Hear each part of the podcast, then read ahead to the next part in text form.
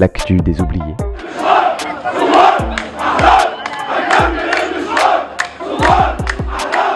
Troisième saison.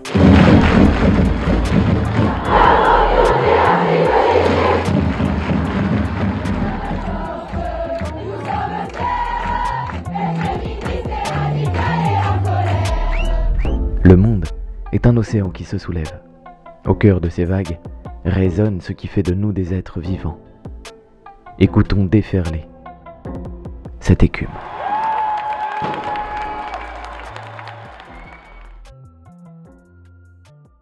Septembre 2022. La planète Terre dans sa globalité est marquée par une inflation aux causes multiples. Sans surprise, l'été fut marqué par de très nombreuses luttes contre la vie chère. Sierra Leone, Bangladesh, Angleterre, Équateur, Burkina Faso, Allemagne, Panama et tout récemment le Niger, la République tchèque ou Haïti. La liste est longue.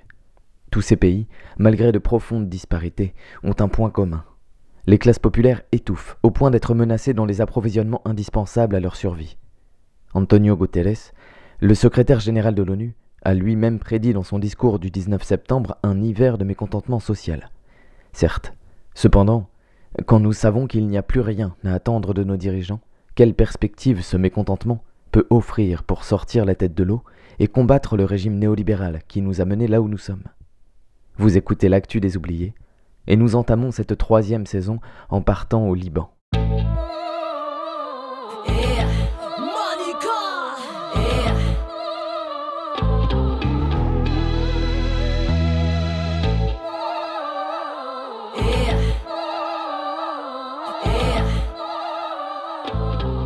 Beyrouth, le 14 septembre. Sally Hafiz, 28 ans, braque la Blom Bank en menaçant les employés avec une arme factice et en s'étant elle-même imbibée d'essence. Ceci n'est pas du banditisme, clame-t-elle, mais une manière forte de récupérer l'argent qu'elle possède afin de payer les frais d'hospitalisation de sa sœur. Elle repart en s'échappant par la fenêtre avant l'arrivée de la police, avec en poche 13 000 dollars sur les 20 000 que contient son compte en banque. Deux complices sont cependant arrêtés. Et lorsque la vidéo du braquage est partagée des milliers de fois sur les réseaux, une vague d'admiration naît pour Sally, autrice d'un acte dont beaucoup rêvaient. Le lendemain, l'éditorialiste Fifi Aboudib écrit en une de l'Orient le jour Sally Hafiz s'est transformée hier en héroïne dans un pays miné par la crise économico-financière et où les retraits d'argent sont devenus quasi inaccessibles sans que les autorités ne proposent de sortie de crise depuis trois ans. Depuis plusieurs années, le Liban est dans une situation économique dramatique. La livre libanaise a perdu 95% de sa valeur en deux ans. Quatre personnes sur cinq vivraient désormais sous le seuil de pauvreté, tandis que les prix continuent à augmenter. Largement cité comme origine de cette crise, la corruption des élites, l'incurie et le laisser-faire de la classe dirigeante qui n'a cesse de jouer au jeu des trônes. L'explosion qui a détruit le port de Beyrouth le 4 août 2020 et l'enquête sur les responsabilités qui patinent et échouent à mettre en cause des dirigeants est à l'image d'institutions corrompues et incapables de se remettre en cause. Conséquence, le Liban souffre de nombreuses pénuries, d'eau, de médicaments, d'électricité notamment. Le privé se sert sans régulation pour revendre à haut coût des denrées rares, comme l'ont dénoncé fin août les manifestations dans le Chouf, au sud-est de Beyrouth. Les habitants et habitantes de différentes localités se rassemblaient pour réclamer l'accès à la source d'eau qui coule à proximité, accaparée par la centrale électrique de Rashmaï. Le cas n'est pas isolé. La faute à un réseau mal entretenu, malgré une eau réputée abondante dans le pays. 4,5 milliards de mètres cubes d'eau renouvelable chaque année, mais dont beaucoup est gaspillé faute de gestion collective.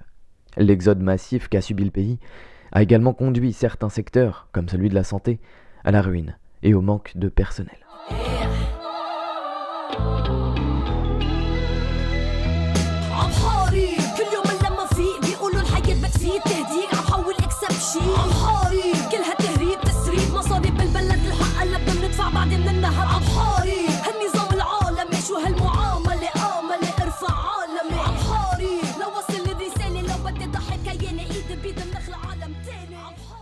Pour comprendre cette longue déliquescence de l'économie libanaise, il faut remonter 20 ans en arrière.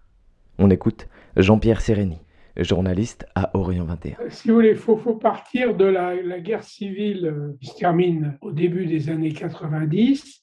À ce moment-là, il y a un homme fort qui se met en place, soutenu par les Saoudiens, et cet homme, Hariri, va nommer un gouverneur de la Banque centrale, M. Salamé, qui va inventer une nouvelle façon d'attirer les capitaux vers le Liban.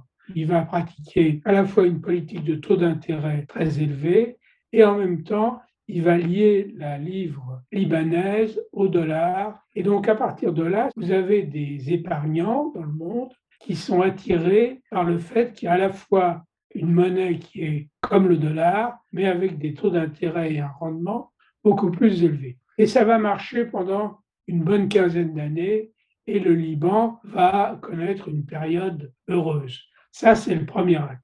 Le deuxième acte, c'est que euh, le, le, système va un peu se dérégler et qu'il va y avoir un début de crise, que les capitaux ne vont plus arriver aussi facilement. En gros, c'est après la crise financière internationale de 2008-2009. Et alors à ce moment-là, la Banque centrale fait ce qu'on appelle un Ponzi shame, c'est-à-dire qu'elle se sert des dépôts nouveaux pour payer les intérêts sur les, les dépôts anciens. Ça va tenir jusqu'à la crise révolutionnaire de 2019. Et là, évidemment, l'épargne n'aime pas les révolutions. Et donc, il y a un renversement très fort qui fait que les capitaux se retirent. Et à ce moment-là, on est dans la crise, d'autant que les banques et la Banque centrale vont refuser de jouer le jeu classique quand il y a une crise de ce type. Qu'est-ce qui se passe quand il y a une crise de ce type? On rééchelonne la dette, c'est-à-dire que on donne du temps aux créanciers pour rembourser leur dette. Mais pour ça, il faut que les créanciers acceptent de réduire une partie de leur dette. C'est-à-dire qu'il y a une perte sur la dette qui doit être assumée par quelqu'un. La spécificité libanaise, c'est que personne ne va vouloir assumer ce qu'on appelle la coupe de cheveux, c'est-à-dire la diminution de la dette. Les banques commerciales ne veulent pas en entendre parler, la Banque centrale ne veut pas en entendre parler, et les déposants, très naturellement, veulent retrouver leur argent. Donc ça, ça va être une crise qui dure encore aujourd'hui. On est à 30 000 livres pour un dollar. Et donc toute l'économie libanaise qui importait beaucoup se trouve pris à revers et se trouve plongée dans l'incapacité de fonctionner.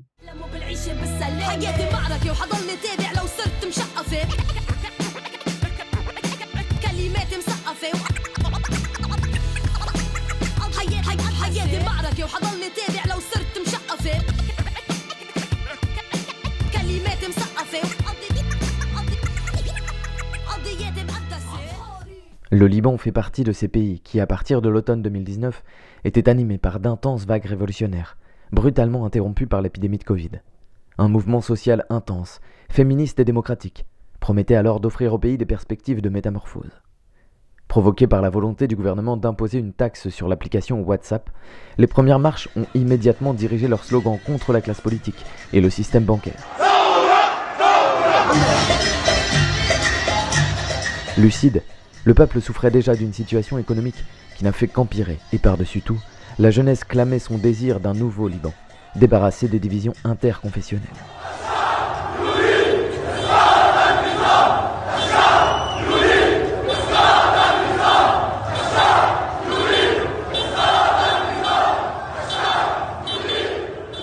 La contestation a fait émerger une colère qui demeure vive, bien qu'un exode massif ait privé les rues d'une partie de sa jeunesse, et que le marasme financier ait pu changer les élans transformateurs en désespoir. Ceci dit, en juillet dernier encore, les rues de Tripoli ou de Beyrouth et les autoroutes du pays étaient coupées par les barricades, sur lesquelles c'est l'armée qui intervient désormais. Le 31, dans la capitale, on pouvait lire sur une banderole Femmes, réfugiés, LGBT, travailleurs étrangers, nous sommes tous de la priorité. Sally Afis, l'autrice du braquage de la Blum Bank, fait partie de cette jeunesse qui n'a pas renoncé et continue de se battre au quotidien pour la justice sociale. C'est tout naturellement qu'en compagnie d'autres activistes, elle a pénétré en ce 14 septembre dans sa propre banque, une arme en plastique à la main. Car depuis trois ans, il est de plus en plus compliqué d'avoir accès à ces économies.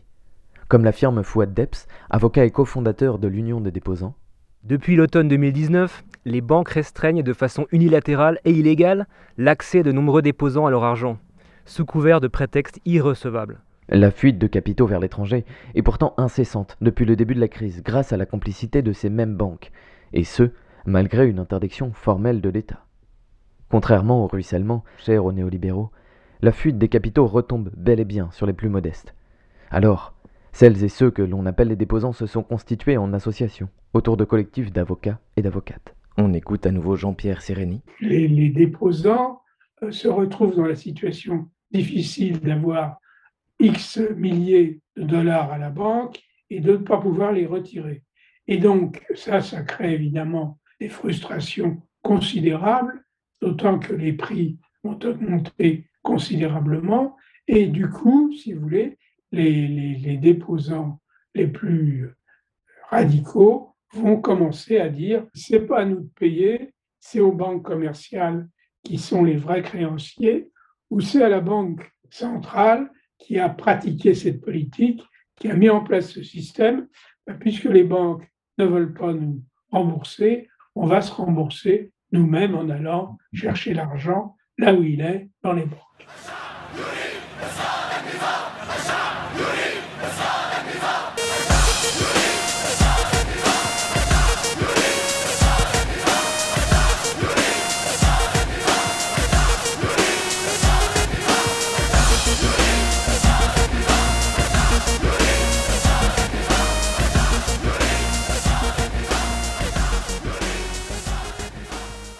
Contrer l'évasion fiscale et empêcher les rétentions, les assauts de déposants réclament en parallèle une loi de contrôle des capitaux.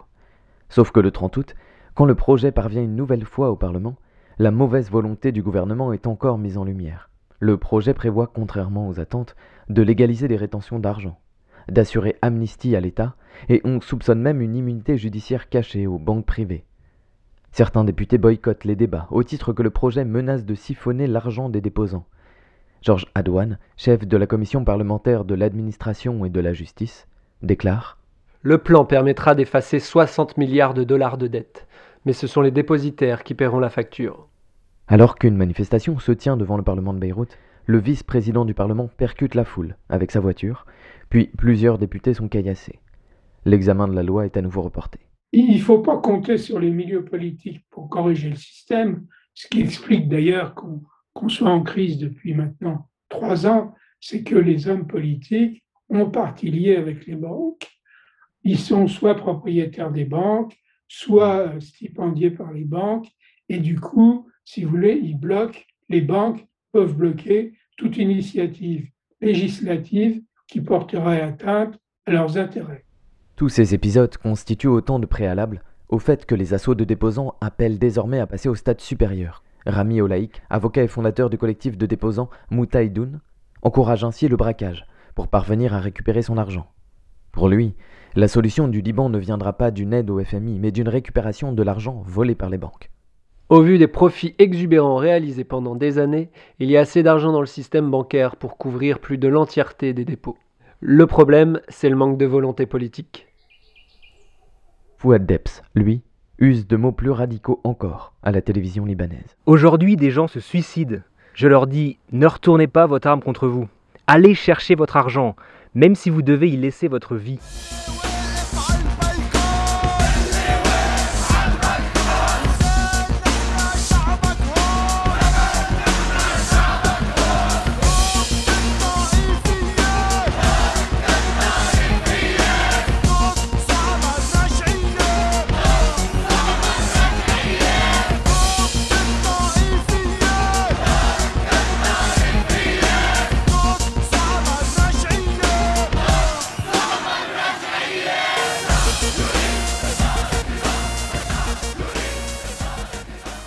Le braquage de Sali Afis est filmé et la vidéo est partagée des milliers de fois.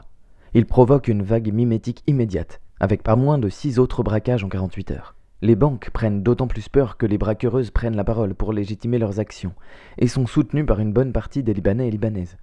Hélène, par exemple, s'enthousiasme dans l'Orient le jour. Je suis très heureuse pour eux. Ça m'est égal cette idée de chaos. C'est leur propre argent qu'ils retirent et puis ils sont inoffensifs. Jamil, commerçant de Hamra qui a perdu les économies de toute une vie dans la crise financière, dénonce carrément. Ils obligent les gens à faire ça. Je ne mets plus les pieds dans les banques. À chaque fois que je veux retirer mes propres sous, ils se font de l'argent sur mon dos. Ce sont tous des voleurs. Les banques bloquent notre argent alors que les responsables politiques, eux, ont pu les transférer à l'étranger. En réaction à la vague de braquage, et après les déclarations outragées évoquant loi de la jungle et atteinte inacceptable à la sécurité, l'association des banques annonce une fermeture générale entre le lundi 19 et le mercredi 21 septembre. La tournure que prend la situation est dramatique. On ne peut pas ouvrir dans des conditions pareilles, s'exclame ainsi un cadre du service bancaire au journal L'Orient le Jour. Le pouvoir soutient aveuglément les banques. Le ministère de l'Intérieur appelle d'abord les forces de l'ordre à la plus grande fermeté. Le procureur général de la République demande ensuite l'interpellation des braqueurs et braqueuses pour révéler l'étendue de leurs liens les uns avec les autres et arrêter les instigateurs. Il juge que l'objectif de ces actes est d'arrêter le travail bancaire au Liban et de provoquer davantage de crises financières et économiques. Mais l'argument de c'est nous la victime tiendra-t-il? Pas si sûr. Des manifestations spontanées apparaissent aux abords des banques où ont lieu les prises d'otages.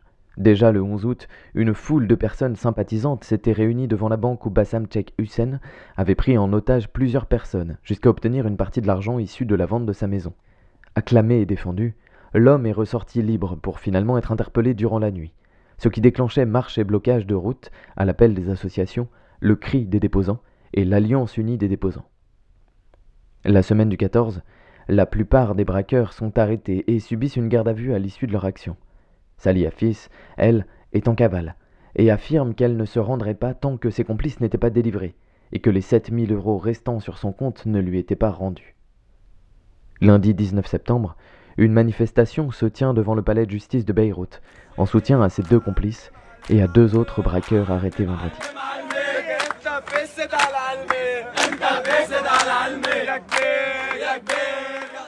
Les avenues sont bloquées et des échauffourées éclatent avec les militaires qui protègent l'institution. Finalement, un véhicule de l'armée est dégradé et les militaires tirent en l'air pour disperser la foule. Le slogan bien connu appelant à la chute du régime résonne encore dans les rues de Beyrouth.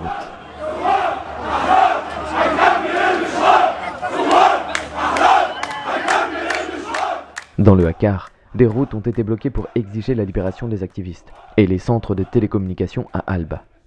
Mercredi, les quatre de Beyrouth sont libérés, tandis que l'association des banques annonce que les agences resteront fermées jusqu'à nouvel ordre. À l'heure où nous publions, ce sont les fonctionnaires qui manifestent et menacent d'une grève illimitée pour réclamer augmentation de salaire indexée sur la dépréciation de la monnaie.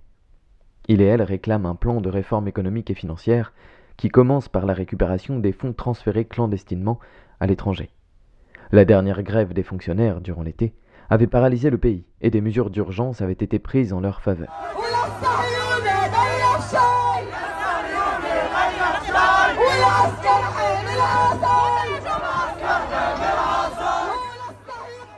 Économiquement, le Liban est dans l'impasse. Politiquement, il est très complexe d'imaginer des perspectives tant la classe politique est liée au secteur bancaire. D'où viendra alors la solution pour le Liban? On écoute une dernière fois Jean-Pierre Sérény. C'est le peuple libanais qui peut imposer une solution. De quelle manière ça, Je ne sais pas trop. Mais en tout cas, le dernier qui puisse parler, qui puisse imposer sa volonté, c'est le Liban, c'est les Libanais. Mais bon, il y a des divisions politiques, sociologiques. Vous savez que le Liban est un pays euh, composé de minorités diverses et souvent opposées, ou en tout cas qu'on oppose. Et donc, ça crée une situation très particulière qui fait qu'il y a un blocage politique. C'est l'organisation du pays en minorité confessionnelle qui fait que les gens d'une confession votent pour leurs représentants, euh, je dirais pas légitimes, mais auxquels ils sont habitués. comme Martin Luther King, j'imagine, comme les nonnes, oui j'imagine, la religion à part, chacun aurait sa part, personne ne tous pousserait pour tous ces bâtards, mais pas Papa, qu'est-ce qui se passe ici Laisse tomber Ramsey, y a pas d'issue. La religion nous sépare, mais qui va réparer le Messi Merci à ceux qui ont foutu mon pays en l'air. Dur comme fer, le monde est à refaire. Chrétiens, musulmans, druzes, arrêtez de vous faire la guerre. On est tous nés à poil, pas du tout pour l'état, ni dans l'état de l'état de l'état de l'autre état. Alors basta, dur comme fer, le monde est à refaire. Rassemblez-vous mes frères, la guérilla légénaire. Les révolutionnaires ne seront jamais prêts à se taire, mes frères. Il est intéressant également de citer l'une des femmes interrogées par Noé Pigned dans le reportage Liban, 17 octobre, la révolution manquée. La révolution a changé énormément de gens. Les Libanais ont appris à travailler ensemble, main dans la main. l'esprit d'union qui s'est créé est la preuve que la révolution a fait évoluer les choses. Depuis, beaucoup ont laissé tomber. Beaucoup ont quitté le pays. Beaucoup n'ont plus d'espoir. Mais il reste des gens. J'en fais partie. Et nous continuons parce que nous avons de l'espoir. Ça va être long. Mais si nous abandonnons maintenant, le pays va rester dans les mains de la mafia qui nous gouverne. Et nous n'aurons plus rien. La seule solution maintenant, c'est la violence. Si nous ne les chassons pas de chez eux par la force, nous n'obtiendrons aucun résultat. Et il faut aussi que nous occupions l'espace politique pour construire le Liban dont nous rêvons. Au Liban, la rue est toujours présente. Elle existe. Symboliquement, Salih Hafiz et les autres auteurs de braquage ont clamé au nom du peuple libanais Nous sommes chez nous, et nous pouvons agir n'importe où et n'importe quand. Et toutes les agences bancaires du pays fermèrent leurs portes pour une durée indéterminée. Quelles que soient les perspectives qu'implique ce fait, il témoigne d'une puissance populaire encore vive. Selon Liban News, certaines assauts de déposants auraient menacé qu'en cas de fermeture des agences, les déposants pourraient venir frapper directement au domicile des dirigeants des banques. Fifi Aboudib écrivait encore au lendemain du braquage de Salih Hafiz dans l'édito de L'Orient le jour. Parce que le Liban est le seul pays au monde où il faut braquer une banque pour obtenir son propre argent, Salih est devenue une héroïne ordinaire. Comment en est-on arrivé là? C'est vers le pouvoir qui traîne encore les pieds pour encadrer cette situation anormale qu'il faudrait avant tout se tourner. Et comme un avertissement pour le monde entier, de conclure. L'inflation gagne et la colère gronde. Quand la source s'évapore au moment où l'on a soif, quand le bas de laine disparaît aux portes de l'hiver, c'est alors que sortent les griffes et les crocs. C'était le premier épisode de la saison 3 de L'Actu des Oubliés. Merci à Sarah Grira et Jean-Pierre Sélény d'Orient 21. Au doublage, Bertrand, Brigitte et Pierre. On dit que l'espoir fait vivre. Là je vis pour mon pays. Oublie le dollar et la livre. Pour trop longtemps j'ai obéi. Perdu dans ces nuages noirs, je vois partout les yeux qui brillent. J'ai rendez-vous avec l'histoire que je conterai à ma famille. Pour trop longtemps on s'est caché derrière les murailles du silence. Là rien ne peut nous arrêter, pas même le gaz ni la violence. Ça fait trop longtemps qu'on baigne dans ce bassin de corruption. La rage du peuple est un volcan qui a enfin fait éruption. Je vois certains pleurer des larmes pendant que d'autres pleurent du sang. Aujourd'hui notre plus belle arme, c'est l'envie d'aller l'envie de voir les temps changer, qu'on soit remboursé un à un, les budgets des vacances d'été qui privent les pauvres du quotidien. Aujourd'hui, je clame fièrement être un enfant de Beyrouth, où le cri commun du peuple vient étouffer la déroute. Le Liban ne fait qu'un, pas de politique, pas de religion, on va forcer le destin, c'est ça la révolution. On s'est révolté pour l'amour du drapeau, on a trop de paix, trop de rage dans la peau, écoutez-nous chanter, mot à. Sur l'actualité du Liban, vous pouvez consulter notamment les journaux L'Orient le jour et Orient 21. Sur la révolution et ses développements, les sources sont abondantes. Voyez notamment les nombreux articles sur lundi matin, le reportage RFI de Noé Pigned, 17 octobre, La révolution manquée, et celui d'Arthur Saradin, Liban, la révolution vient des entrailles du chagrin.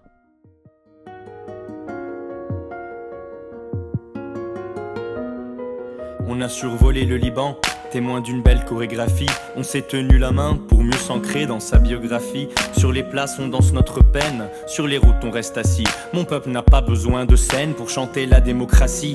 Le printemps détrône l'automne.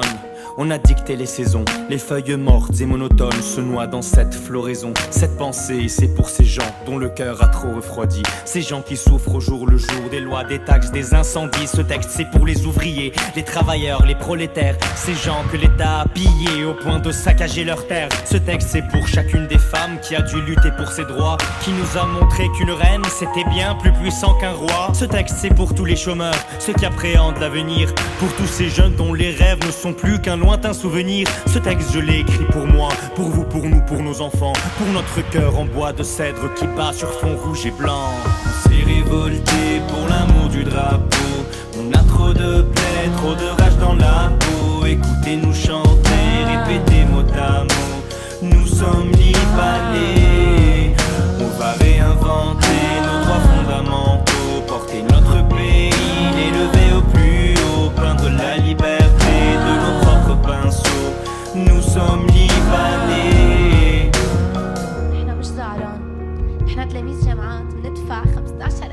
En termes de musique, vous avez pu écouter Sam Yarib de Malika, Taora de Rayez Beck, Et en ce moment, nous sommes libanais, de Serge Nader.